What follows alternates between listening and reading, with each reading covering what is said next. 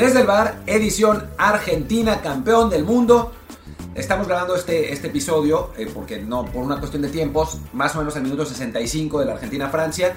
Va ganando Argentina 2-0 y no se ve cómo los franceses eh, vayan a, recuperar este, este resultado. Entonces por eso ya asumimos que, que Argentina es, es, campeón del mundo. Eh, pues ojalá que no pase nada, no parece que, que, vaya a pasar nada, ¿no? Así es, así que bueno, vamos a apretar el programa. Este era Martín El Palacio, yo soy Luis Herrera y les recuerdo que estamos en Apple Podcast, Spotify y muchísimas aplicaciones más. Ah, mira, Mbappé por, bueno, por fin tiraron a gol. Bueno, ni siquiera fue a gol es el primer remate ahí medio lejano que tiene Francia. Ah, habían estado cero, cero tiros a gol, cero tiros rechazados. Es la, peor finalista de la historia esta Francia que nos ha obligado a empezar a grabar temprano porque no se ve, no hay forma de que esto cambie. Qué aburrimiento de final. En fin, sigan acompañándonos aquí también en Telegram, en Reservar Podcast, donde hoy creo que no hay nadie tampoco, ya se salieron del canal porque ¿para qué hablar de este bodrio de final? Argentina 2, Francia 0. La más, la más eh, dispareja de la historia, 2-0. Eh, Mbappé, un desastre hoy, no ha tocado el balón. Yo creo que el, virus lo, lo, afectó. Y bueno, eh, pues Messi va a ser campeón, pero con mucha controversia, porque el único gol que, que metió en esta final es de penalti. Entonces, no, bueno, ya hablemos Sabemos que quedaron 3-3, que ganó Argentina en penales, en, una, en la mejor final en la historia de todos los tiempos. Eh, pues vaya final, ¿no? Qué cosa. Así es. Y es que vaya, es lo que estábamos hablando en previo a ese lapso que decíamos, al 65-66, cuando literalmente Francia no había hecho un solo disparo. Incluso yo lo tuiteé del tema de que era quizá la peor exhibición de un equipo finalista en la historia. Había sido un primer tiempo realmente abrumador el dominio argentino. A su vez, de la, lo que es lo espeluznante de la Francia que no se veía por ninguna parte, que estaban muy tirados atrás, que Mbappé estaba completamente desaparecido, Griezmann era de nuevo el del Atlético Barcelona que nadie quería ver. ¿Quién sabe qué pasó? Ese sí. Estábamos especulando en ese lapso de si a lo mejor Francia estaba realmente con gripa, muchos jugadores, que era lo que se había comentado, que estuvieran mermados, porque a fin de cuentas estás lesionado, pues te inyectas y el dolor lo olvidas, pero con la gripe, el cuerpo dice, no, pues no tengo fuerzas y lo siento. Entonces, estábamos especulando qué, qué, ha pasado en este partido que ha hecho de esta Francia que veíamos como la gran favorita, como el equipo con más platel. Ayer, si nos escucharon, que sé que algunos no pudieron porque Spotify hizo la, la mala, este, pues comentamos ¿no? que tenían aparentemente la ventaja en el uno contra uno en casi todas las posiciones. Y Argentina la aprovechó pues, para dominar el primer tiempo llega el gol vía Messi, vía un penal, que en el momento, o sea, cuando lo marcan, ambos lo vimos en la pantalla y dijimos, ah, sí es penal. Pasan repeticiones y pensamos, mmm, está muy cuestionable, debería intervenir el VAR. El VAR no interviene, se suelta la polémica durísimo en las redes. También ya nos contaron que algunos narradores estaban reventando al árbitro todo el partido. Pero es que es increíble, o sea, más allá de las, las jugadas del árbitro y no sé qué, en un partido que termina 3-3, andar matando al árbitro nomás porque sí me parece. Sí, pero bueno, además ya para, y eh, un poco cronológicamente, sale la controversia y ya después vimos otra toma, la toma desde atrás de Dembélé y de María, que sí era penal. Yo sé que en este momento es muy complicado convencer a los que ya están enrocados con que no lo era, pero la jugada es muy simple de, María, perdón, supera a Dembélé, Dembélé está persiguiendo, lo alcanza a tocar ligeramente con la pierna, no con la mano, el toque con la mano no es el penal, no. es con la pierna, toca ligeramente a Di María, pero a esa velocidad es suficiente el toque para hacer que Di María pierda el balance, Di María se trompica, como luego vemos, eh, en los pies eh, propios, chocan así y cae, pero si es penal, está correctamente marcado. Sí, es que es una jugada que no se explica si no es por la velocidad ¿no? del, del, lance. ¿no? Sale Di María a toda velocidad, lo alcanza a tocar eh, Dembélé en una jugada pues bastante torpe desde el principio, ¿no? Porque entra muy flojo, eh, pierde, pierde la marca, Di María se lo lleva y después trata de recuperar y lo, lo derriba, eh, lo derriba, eh, pues eso, contactándolo ligeramente, pero es suficiente por la velocidad a la que va para eso, tropezarlo y que, y que caiga Di María. Pero por supuesto, en, Twitter empezaron las conspiraciones. A mí, la verdad, sinceramente, al principio no me pareció. Creo que a nadie le pareció penal en un principio. Después apareció la toma que ya mostramos eh, en Twitter. Después nos quitaron la toma, así que no la van a poder ver si van a nuestros Twitters. Ramón la volvió a subir, quizás sí, en Ramón Raya 23. Ah, ok. Bueno, pues ahí está. Eh, es, es penal. Y bueno, a ver, más allá de la controversia, después cae el segundo gol de, de Ángel Di María y por como estaba jugando Francia no se veía cómo, porque realmente estaba jugando muy mal. O sea, no aparecieron en los primeros 70 minutos del partido. Eso, no habían tenido un tiro a gol, Griezmann perdiendo balones, los laterales horrible, eh, adelante Mbappé pues muy aislado, con poco contacto con el balón, Giroud tuvo ahí un remate de cabeza que le anularon, pero hasta ahí, Dembélé catastrófico, catastrófico, y otra vez Didier Deschamps cambia el partido, ¿no? Con los cambios. Así es, eh, sorprendió que hiciera cambios desde el primer tiempo, los hace al 40, saca a Giroud, que se veía que estaba tocado, eh, eh, Dembélé, que había sido desastroso, no solamente hoy, creo que en general fue un mundial bastante flojo de Dembélé, pero bueno, hoy... Jugó bien con Australia, eso fue eso, ahí, ahí, sí, ¿no?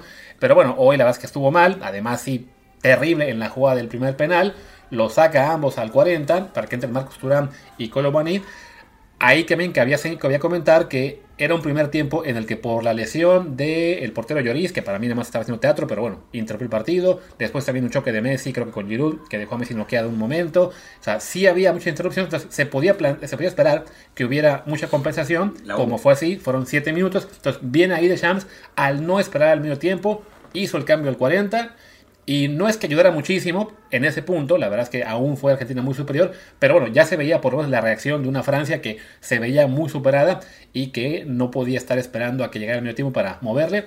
Fue decisivo, metió los dos cambios. Pero los, los, decisivos fueron los otros dos, los, siguientes dos, ¿no? que también fueron un poco raros y lo decíamos en su momento, porque sale Grisman, que la verdad no había jugado bien, pero pues es Grisman, ¿no? Incluso en la narración española que estábamos viendo, decían, pero ¿cómo saca Grisman? Podría haber sacado a Rabiot y acomodar, no sé qué, no sé cuánto. Saca Grisman para meter a Kingsley Coman, eh, abierto por, eh, por la banda, o sea, ya no, no deja a Grisman en la misma posición, cambia, cambia el sistema 4-4-2, eh, saca a Teo Hernández para meter a Camavinga, que entra lateral izquierdo muy bien, entra realmente muy bien. Que ojo, a Camavinga lo habían criticado mucho por jugar como lateral izquierdo, si no me equivoco, contra Túnez, contra Túnez que le fue muy mal en ese partido recordemos, en el que fueron la mayoría de suplentes, no lo desanima eso a Deschamps y en este caso le funciona muy bien. Y con, esos dos cambios libera a, eh, la, a, selección francesa, ese 4-4-2 le funciona, obviamente muy condicionado por el penal con el que Francia reduce diferencias, que si es penal también, es otra vez un contacto ligero, pero, pero lo es, lo ve bien el árbitro, porque además ya habiendo marcado el primero, este era pues un contacto del tamaño similar, o sea que era marcable, empata Francia y de nuevo Argentina muestra esa fragilidad eh, psicológica, digamos, de que cuando recibe un gol empieza a temblar e inmediatamente después Mbappé empata con un golazo y nos da 10 minutos finales del, del tiempo regular de absoluta locura que no fueron tan de locura como los 10 minutos finales del, tiempo extra, pero por lo menos sí fueron de locura con opciones de los dos lados y al final así termina, ¿no? Así es. Antes de que vayamos al tiempo extra, sí, sueño comentar ¿no? que lo que fue la, el penal, el, el que fue el, el, 2 a 1, como dice Martino, sí era penal, el contacto es para mí incluso más claro. Ayuda también que la toma de televisión que lo confirma la ponen prácticamente inmediato, en cambio la que confirma el primero, el de el de Dembélé de María, no aparece en televisión sino hasta después, ¿no? Creo que ahí una falla a lo mejor de la dirección del programa de no aportar la mejor toma a las repeticiones inmediatamente y con eso se hubiera ahorrado un poquito el debate en la gente, aunque bueno, aún había gente que viendo el, contacto de Dembélé y Di María seguía empeñada en que era pedal. Pero bueno, a fin de cuentas, un final de locura. En ese punto ya era de locura cuando aún había, era el 2 a 2 y de lo demás hablamos después de la pausa. Y bueno, empieza el tiempo extra, un primer tiempo extra, o sea, hablábamos en, su momento, cuando, cuando estaba sucediendo, que eh, pues los equipos ya se habían empezado a guardar un poco más en el, tiempo extra, ¿no? Eh, después de que, de que pues, ese, ese, ese, final del partido roto con opciones de los dos lados del tiempo regular, el tiempo extra, el primer tiempo extra, realmente no pasa nada. Aunque ojo, ¿eh? El, el momento clave del partido en realidad ocurrió entre el final del tiempo regular y el tiempo extra entra el cachete Montiel. bueno, en fin. Eh, bueno, no pasa, no pasa nada en el, primer tiempo extra. Eh, parecía como que iba el partido así, aunque Argentina poco a poco ganaba terreno, eh, sobre todo ya en el, en el inicio del, segundo tiempo extra, empieza a, ganar espacio, ganar espacio, y a los tres minutos anota Leo Messi el gol que parecía definitivo. Los argentinos de la banca lloraban, estaban felices, celebraban, ya había ganado Argentina, eh, Messi con ese gol ganaba la bota de oro también y seguramente le iban a dar el balón de oro. Parecía que el juego estaba absolutamente definido, solo que pues no estaba exactamente absolutamente definido. Francia hace 800.000 cambios porque pudo hacerlos. Sí, que de hecho fue, ese fue el detalle a lo mejor importante del, del primer tiempo, ¿no? que salió Rabiot para que entrara Fofana, pero fue un, un, cambio por protocolo de conmoción, algo que creo que no había ocurrido en toda la Copa del Mundo. Entonces, como dice Martín, al final Francia hizo siete cambios, por eso, ¿no? Porque son los cinco normales, el cambio extra que te permite el, hecho de que se vaya a prórroga el partido y ese por protocolo de conmoción que deja a Rabiot fuera, entra Fofana y que a fin de cuentas también Fofana creo, yo que hizo un partido correcto, no, no fue de las figuras, pero por lo menos estabilizó bien el medio campo. Y, ya, ya, era otro juego, ¿no? También ya, ya, no era la Argentina dominadora para nada, o sea, era, era, un partido muy parejo, aunque sí, poco a poco, lo que habíamos dicho, Argentina empezó a ganar espacios hasta el 3-2, ¿no? Así es, y ya ese, ese 3-2, que es una, una combinación este, muy, muy bonita ese gol, había sido que el pase hacia Lautaro, que saca el remate por derecha, lo alcanza a rechazar este Lloris, pero Messi estaba en el centro y la, la logra rematar. El defensa la saca, pero eh, ya estaba el, el, balón claramente dentro, no hubo polémica. Recordar que antes Lautaro se había comido dos goles hechos al, al más puro estilo Pipita Higuaín y después al final se come otro. Y además, Lautaro había entrado al 102 se come un gol al 104 quizá, aunque ojo, eh, uno del que hablamos en, ahí en el partido fue un pase que le queda un poquito atrás, que le condiciona, o sea, que sí, si, la, si al, al, final se perdía Argentina, pues de ese gol, de ese jugada se iban a acordar algunos, pero sí, lo, lo, había dejado el pase un poco condicionado. Después tiene otra que sí le es pega mucho muy, peor, mucho peor sí. y le, la deja muy mal. Y a los dos minutos aparece en la jugada en la cual Messi acaba marcando el gol, aunque bueno, como, como fue tras rechace de, de Lloris, no le cuenta como asistencia. Viene más cambios de Francia, se va Varane, que no me acuerdo cómo fue que se, bueno, se lastimó parándole una jugada a quién fue, creo que a Lautaro, no me acuerdo a quién, pero que bueno, avisa de inmediato, o sea que ya no puedo seguir, entra con AT, hace también cambios a Argentina, sale McAllister, entra Pesela, el, eh, y en una, ¿cómo se dice? Este, se me fue el avión, pues cuando ya parecía que Argentina se estaba llevando el partido, que lo tenía controlado, llega un lapsus, como había sido el de, el de, Otamendi en el primer penal, que no mencionamos su nombre, pues el cachete Montiel precisamente, sí. mete la mano en un disparo, ¿era de Mbappé el disparo? Eh, creo que era de Mbappé el disparo, ¿Sí? ya no me acuerdo bien. Y marca el árbitro polaco este Marciniak, pues el tercer penalti del día, el segundo para Que para creo que Francia. también lloraron ahí en, en las narraciones. Sí. Bueno, en fin. Todo el mundo quería narrar, pero los, los tres penales, controversiales o no, este, difíciles o no, los tres eran penal. Y llegaba el, como que, bueno, Mbappé, el segundo penal del día. ¿Será que esto le puede afectar? Recordamos que le tocó estar hace una semana en un partido en el cual un delantero que marcó, que bueno, que cobró dos penales, falló el segundo. Ahí se ve la diferencia entre el delantero de equipo chico, o sea, Inglaterra, eh, como, Christian, como Harry Kane, y Mbappé, que no dudó y lo metió para el 3 a 3. Ahí sí, locura que no imaginábamos en ningún momento. No, fue su mejor penal además de los tres que tiró, porque los otros dos lo, los tocó los tocó Dibu Martínez. Y entonces, Mbappé empata al 118, pero ese no es el final del partido. Todavía hay dos jugadas fundamentales. La más grave de ellas, un pase largo que gana Colomani, ¿Sí? enfrenta mano a mano a Dibu Martínez, dispara y Dibu le hace un paradón con el pie. La verdad es que no se le puede criticar mucho a Colomani, mucho, se puede criticar, no mucho, porque sí, si hubiera golpeado más alto el balón, pues podría ser gol, o si le hubiera tocado a Mbappé que venía a la izquierda, aunque como nueve en esos, como delantero, en esas jugadas no la tocas. ¿no? Sí, o sea, no, y te, además- está botando el balón, está, está buenísimo. Eh, bueno, Y, y fue una jugada, la verdad, o sea, muy rápida. No, no fue que tuviera él Sí, eh, tiempo. tres segundos para decir, no, fue. Le llega el balón, remata al instante. Y sí, una gran atajada de- del Dibu. Básicamente, su momento Casillas. su momento Casillas, sí, porque era, era el partido. Inmediatamente después Argentina ataca, viene un centro y Lautaro, que podía rematar de cualquier manera, remata, no sé, a los Saguiño en, en el Mundial 94 y la tira a cualquier parte. Y así termina Así la- la- el tiempo regular, 3 a 3. Y llegan los penales en los que si lo habíamos lo comentamos nosotros en, eh, platicando parecía Argentina tener ventaja por el portero y pues finalmente así fue Así es.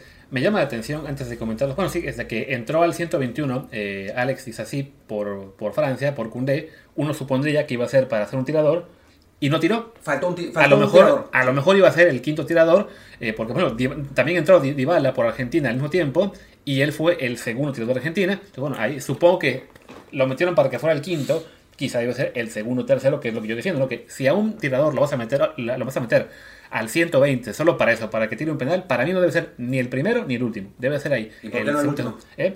Porque a lo mejor lo tira. O Bueno, en este pero- caso. pero- o sea, pero si, tienes- es, o si sea, es un especialista, Pero no creo que sea un especialista, más bien creo que era mejor tirador que Koundé. O sea, eso Quizá. porque tienes a Mbappé, tienes a Kingsley Coman, tienes a Chouameni y tienes a Colomani, jugadores de ofensiva, ¿no? O sea, Chouameni no tanto, pero bueno, pues es, es un, eh, en teoría Bueno, es un tipo con bueno, en, la historia ¿no? de México, el mejor tirador de penales es un central, Claudio Suárez. Claudio Suárez, sí, que bueno. En fin, pero bueno, no. Vamos al penal. En fin, de todas maneras fallaron dos franceses, da lo mismo. Eh, y en los, en los penales, fuera de Mbappé, que lo tiró con mucha autoridad, y Colomoni, que pues se veía desencajado a la hora de tirar su penal, aunque lo metió, pues la verdad es que Dibu Martínez se los comió a los, Sí. a los franceses. Y fuera del el disparo de paredes que toca Lloris, no hay ninguna otra chance, ¿no? Sí, no. De hecho, el de Mbappé estuvo cerca del Dibu de París. Ya era el tercer penal de Mbappé. Ya Dibu lo tenía estudiado. eh, y aún así, la, la persona de Mbappé, que bueno, acaba esta final con hat-trick, con además el penal anotado. O sea, no se le podía pedir más a Mbappé. Bueno, quizás sí no que apareciera entre el 1 y el 80, porque es lo curioso que estuvo desaparecido 80 minutos casi, pero a fin de cuentas te hace un hat-trick, te mete el penal en la tanda, que además él tiraba primero, entonces le, sacaban esa estadística de que el equipo que tira primero, cuando lo marca, tiene que 70% de posibilidades de ganar, pues en este caso el 70 se fue al caño, porque por Argentina no falla nadie, lo marca Messi, inmediatamente llega la falla de Kingsley Coman, este, marca Dybala, falla Chouameni, y sí, ya con eso estaba todo decidido. Colomani creo que era la combinación de saberse el responsable, entre comillas, de haber fallado esa última oportunidad en el tiempo extra y, y además, pues que ya habiendo fallado los otros dos compañeros, pues lo que él hiciera no, no iba a afectar mucho, ¿no? Si la metía, igual Argentina les iba a ganar, como pasó, y si la fallaba, pues ya estaba el derrumbado. Por él, me dio gusto que lo metiera porque iba a ser demasiada losa sobre un solo jugador, pero, pues como digo, ¿no? O sea, mete su penal, viene el cachete Montiel, que hoy en la mañana 47 millones de argentinos no se imaginaron que a partir de ahora se van a acordar de su nombre toda la vida.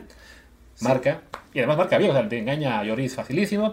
4-2 en los penales, y Argentina es campeona del mundo después de 36 años.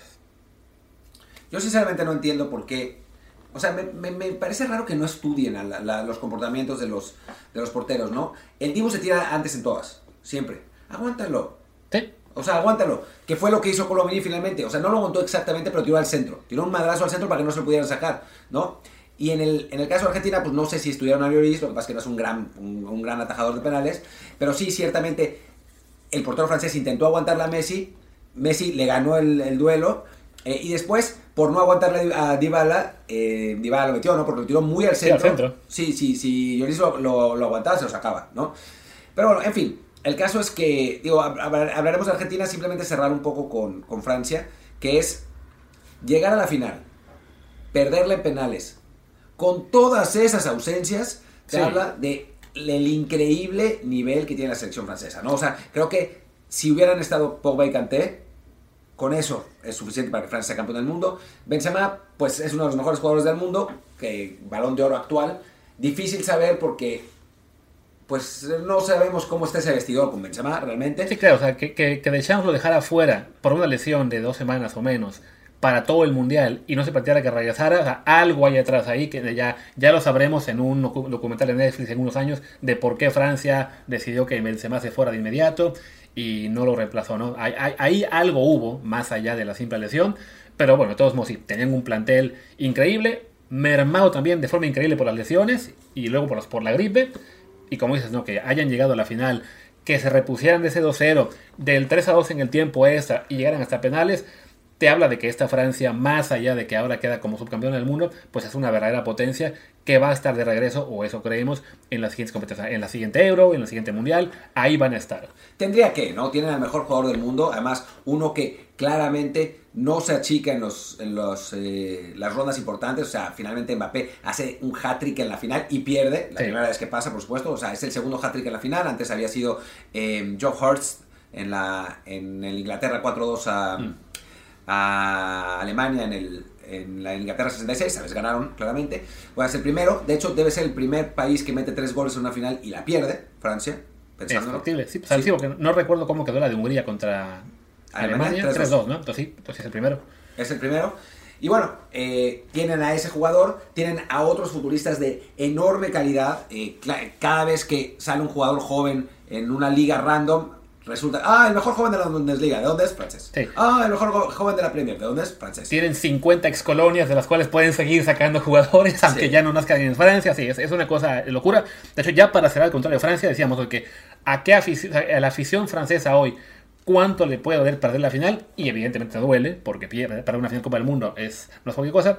Pero bueno, Vienes ya de ganar la 2018, de haber ganado también este, la Euro en... ¿Cuándo fue? No, no ganaron. No, perdieron la final. La, la contra Portugal. Ganaron la Nation League, es cierto. Sabes que vas a estar ahí, ¿no? O sea, es doloroso perder una final del Mundial, pero bueno, vienes a ser el campeón anterior y sabes que tienes una generación y varias más para seguir siendo un equipo eh, contendiente por muchos años, más allá de que eso no garantiza que lo vuelvan a ganar o no. Y del lado argentino, y creo que esa era parte de lo que veíamos en el alivio, la alegría de, de jugadores y aficionados, todo el mundo, sí sabían que era esta o quién sabe cuándo, ¿no? O sea, era la, la última oportunidad para Leo Messi, la última quizá oportunidad de tener un equipo a ese nivel de contendiente porque no es un plantel tan vasto, o sea, por, por plantilla, la verdad es que quitas a Messi y es un equipo bueno a secas. Y, y qué bueno por ese lado que, que, se, que se consigue el campeonato sobre todo por lo que es el, el, completar la leyenda de Leo Messi, ¿no? Ya no, no, queda nada en su currículum pendiente, ha sido campeón de liga, de la Champions, de la Copa América, de los Juegos Olímpicos, ahora de la Copa del Mundo. Eh, ya para el debate de si es el mejor de la historia, habrá quien nunca, nunca lo quiera reconocer. Eh, yo lo pondré junto a Pelé y Maradona y ya luego pensaré si quién queda el número uno. Pero vaya, sí, creo que al fútbol le hace bien que hoy gane Argentina. Sí, yo creo que Messi es el mejor de la historia. Yo, de hecho, estoy convencido y antes del Mundial. Pero ahora ya el, está el argumento del mundial, ¿no? No solo porque, digo, sí, Pelé ganó tres, aunque realmente jugó dos. en dos, sí. sí. Eh, y después Maradona pues estaba drogado en el mundial que ganó, eh, no, y no me refiero a cocaína, sino al, al doping, al captagón, así que yo, yo a Maradona no, no, lo respeto tanto. Pero lo de Messi, la verdad es que, más allá de los, del triunfo con la selección, de los triunfos ya con la selección, tiene esa etapa tan dominante tanto tiempo, ¿no? Es un tipo que juega su primer mundial en 2006 y ya era suficientemente bueno, aunque no era titular indiscutible, y va a jugar su último mundial 16 años después, siendo quizá en este momento el segundo mejor jugador del mundo, ¿no? Que es una absoluta locura eh, por edad, por juego, por lo que quieran. O sea, Messi es realmente algo que no hemos visto nunca. También Cristiano, ¿eh? O sea, creo que eh, esa, esa, pues esa dominación de dos jugadores así no lo vamos a, no lo vamos a volver. Sí, no, es una cosa de locos. Y, y bueno, ¿qué nos dice que no es que es último mundial? ¿Qué tal que llegue al, al siguiente? Pero ya no va a llegar ya al, no, al ya, mismo nivel. ya ¿no? la, la, la- motivación para seguir, pues ya, se acabó, ¿no? O sea, ya, ya tiene esta asignatura pendiente, no más, la, la cumplió. Pero bueno, sí, con 39 años, sigue jugando. pues yo creo que haría un cristiano este mundial. ¿no? Sería además el seis copas, el primero en la historia. O sea, ahí está quizá la última motivación, ¿no? Ser el primer joven en la historia en jugar seis copas del mundo. Yo sinceramente creo que por el estilo de Messi y eso va a tener un serio declive en los próximos años. Sí, Eh, como le pasó a Cristiano. Con, con Cristiano. diferente estilo de cada uno, con diferentes eh, eh, físico, pero sí, lo, lo más factible es que Messi ya no sea Messi eh, muy pronto.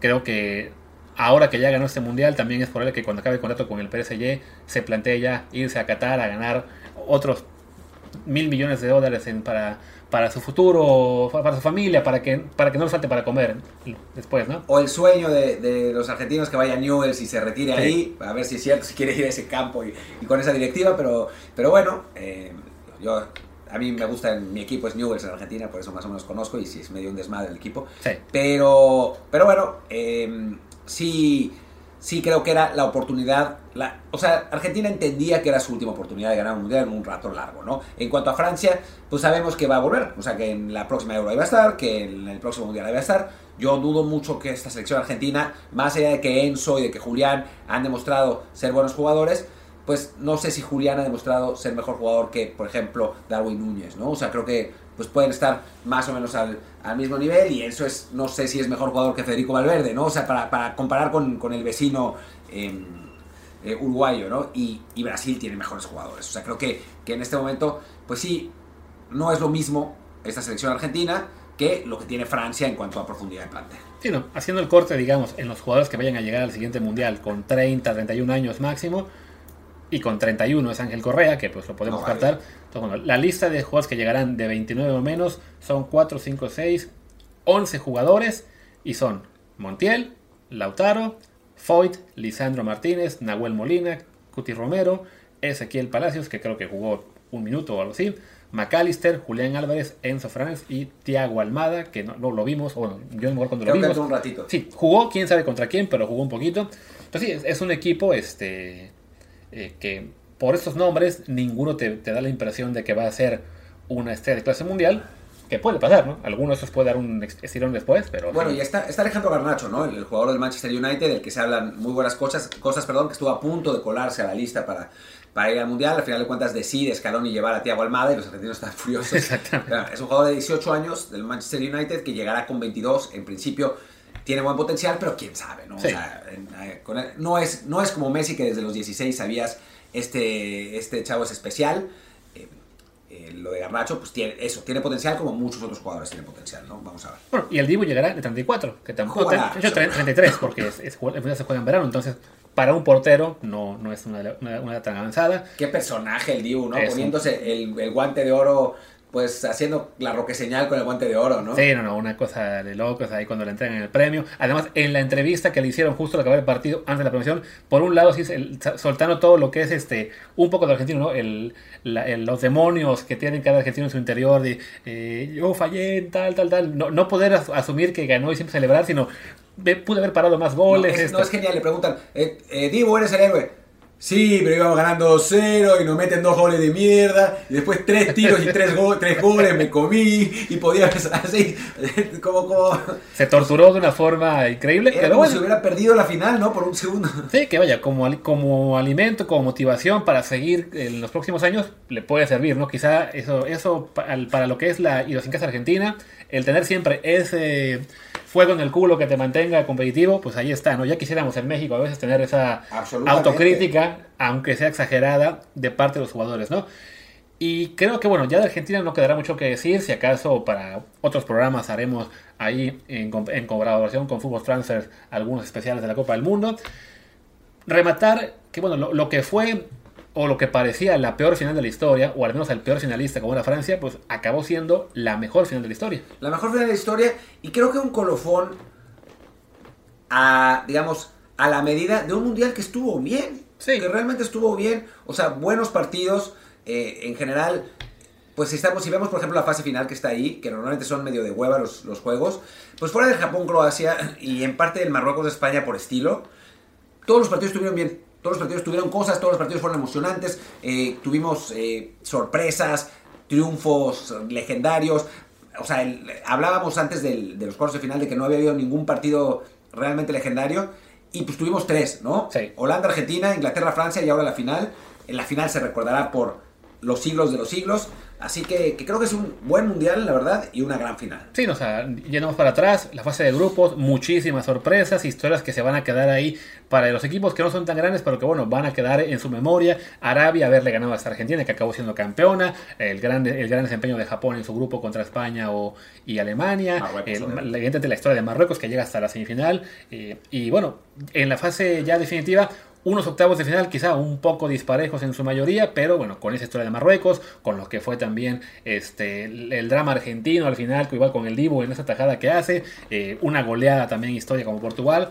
Los, creo que la, mejor fase de, las, de estas fue los cuartos, con cuatro partidos que todos tuvieron algo muy bueno, eh, el, como decías tú, el, el, el Argentina, el Inglaterra-Francia, en lo que fue la sorpresa de Marruecos, ahí sí, cuando un africano por fin se metía a semifinales, que Brasil quedara fuera ante Croacia en los penales, o sea, tuvo de todo. La semis es quizá la que nos queda un poquito más a deber, porque a fin de pero, cuentas pero son más... Estuvo bien. Sí, fue un, fue un buen partido. Eh, desafortunadamente, del que esperábamos más, que era Argentina-Croacia, acabó siendo el más disparejo. Pero vaya, no es algo así para reclamar de que ah, fue una semi de 7-1 en la cual no pasó nunca tuvo chance en ninguno, ¿no? Él es el que perdió, ¿no? O sea, en general creo que sí, ha sido un mundial. Habrá que dejar pasar más tiempo para poder analizar su lugar exacto en la historia, si fue el mejor, segundo, tercero, cuarto mejor para cada quien. Pero creo que deportivamente hablando, en cuestión de entretenimiento, de fútbol, ha sido bueno. Tuvo un cierre legendario y que, y que, y que sirva eso, ¿no? Para, con todo lo que tuvimos de quejas y de reclamos por dónde se iba a jugar y si esto también representaba el dinero sangriento en el fútbol, lo que sea. Bueno, eso es un tema aparte, pero en fútbol, en lo que nos interesa, en lo que nos gusta, creo que nos podemos ir satisfechos y deseando ya que llegue el siguiente con 48 equipos en 12 grupos de 4 y tengamos 100 partidos. Yo estaría feliz, la verdad. O sea, vi todos los partidos que pude. O sea, no, no siempre pude ver todos, pero, pero todos los partidos que pude. Y en todos, en todos me parecieron divertidos, ¿no? Incluso la pesadilla del, del Japón-Croacia a ratos, me tuvo, narrar el, el Marruecos-España era, me acabé la voz diciendo, Gaby a Pedri, Pedri a Gaby, Gaby a Laporta, Laporta, Gaby.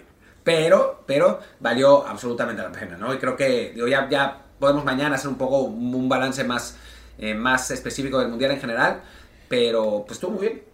Así es. Y bueno, pues como es domingo y ya queremos irnos a hacer un poco, a hacer algo más, porque bueno, para nosotros el mundial, eh, el, el, día casi se acaba, pero y no hemos hecho nada más que ver el partido. Ya sé que tenemos que ir acabando y regresaremos, les digo, en la semana. Haremos algunos especiales, sobre todo de, de eso, de análisis y recopilación de lo que ha sido la Copa del Mundo, ahí de la mano de footballtransfers.com. Pues cerremos. Yo soy Luis Herrera, mi Twitter es arroba LuisRHA. Yo soy Martín del Palacio, mi Twitter es arroba Martín DELP. El del podcast es desde el bar pod, desde el bar POD y el Telegram donde pudieron vivir la final como si hubieran estado ahí o como si hubieran estado frente a su televisión. De hecho, ahora lo podemos decir porque ya no me pueden sorprender la cuenta. Estuvimos, estuvimos pasando los partidos del Mundial. Para quienes lo aprovecharon, pues qué bueno que, que lo hicieron. Y ya tendremos más cosas en el futuro, nomás no le digan a las distintas organizaciones. Exactamente, y ya para el siguiente año habrá muchísimos eventos que podemos compartir con ustedes ahí en Desde el Bar Podcast. Pues gracias y hasta la próxima. Chao.